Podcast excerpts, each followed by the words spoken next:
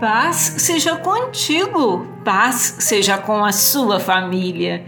Mas agora sim diz o Senhor que te criou e que te formou. Não temas, porque eu te remi. Chamei-te pelo teu nome, tu és meu.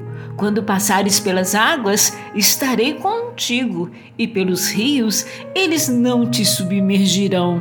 Quando passares pelo fogo, não te queimarás, nem a chama arderá em ti. Isaías capítulo 43, versículos 1 e 2. Preste atenção, ó filhos da fé, à voz do Senhor, pois ele os redimiu, os libertou e os trouxe a tão grande salvação.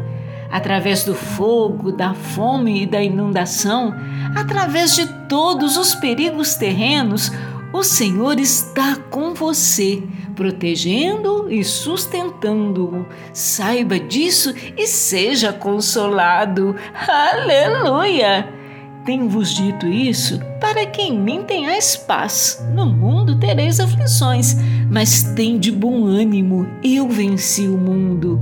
Evangelho de João, capítulo 16, versículo 33. Não tenha medo das dificuldades da vida. O Senhor está com você em todos os momentos e não deixa que nenhum mal te aconteça. Ele está cuidando de você. Deus te abençoe e te guarde.